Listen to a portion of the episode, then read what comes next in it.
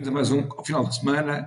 Hoje queria falar um bocadinho do elefante na sala da política portuguesa. O elefante na sala é o presidente Marcelo Rebelo de Sousa e as consequências que isso uh, acarta para todo o nosso ambiente político.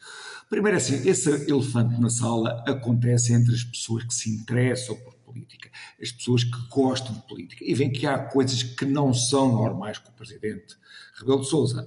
Já agora, em Portugal acontece isto, ou seja, as pessoas que se interessam por política têm uma visão e o povo em geral tem outra visão. Não quer dizer que haja uma que esteja certa ou errada, mas esse divórcio também é uma coisa eh, que seria interessante e que podia dar ser um tema de conversa eh, por si só, porque, por exemplo, muitas das pessoas que se interessam por política de esquerda ou de direita poderão dizer que este foi o pior governo após o 25 de Abril, ao qual não podemos imputar uma única reforma, podemos dizer que o país perdeu oito anos com este governo. E se formos ao povo, o povo terá uma boa apreciação deste governo. Também o mesmo acontece face ao presidente Marcelo Rebelo de Sousa.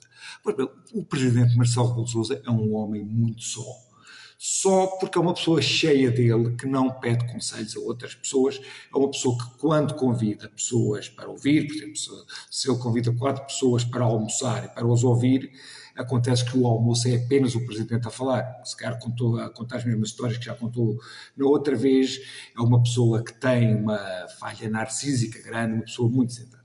E muitas das vezes não tem aquele filtro que é necessário para que as pessoas vivam em sociedade, especialmente quando têm uma função como a função de Presidente da República.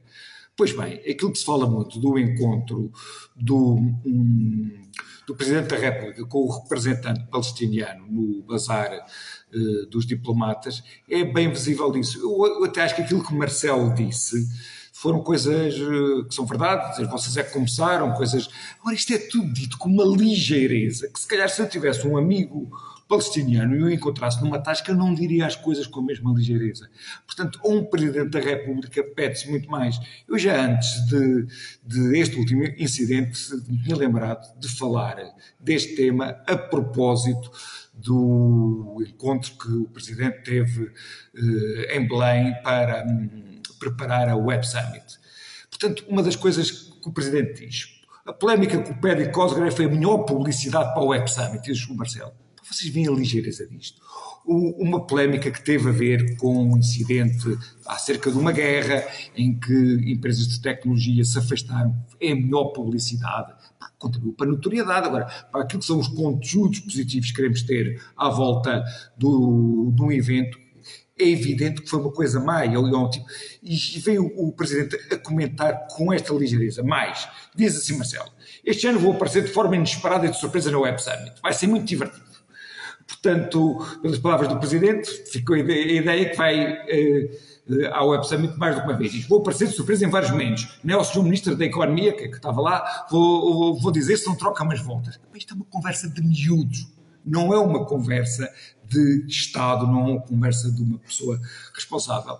E nesta altura, que precisamos ter um presidente sério e credível, não existe. E o, e o, António Costa, que é uma pessoa que, com todos os seus defeitos, tem imensa sensibilidade política, claramente já se apercebeu disto. E a forma como se apercebeu foi: existe no governo um ministro, digamos, que não é aprovado por Marcelo Rebelo de Souza, um ministro desacreditado, e foi quem António Costa pôs a encerrar o debate do orçamento. Ou seja, quando António Costa disse a João Galamba para ir encerrar o debate do orçamento, quis dizer claramente a Marcelo, estão completamente nas tintas para aquilo que sejam as suas opiniões, as suas formas de pensar. Quem manda aqui sou eu, vá, engula. Era isto que eu tinha para falar convosco. Cá nos vemos para a semana.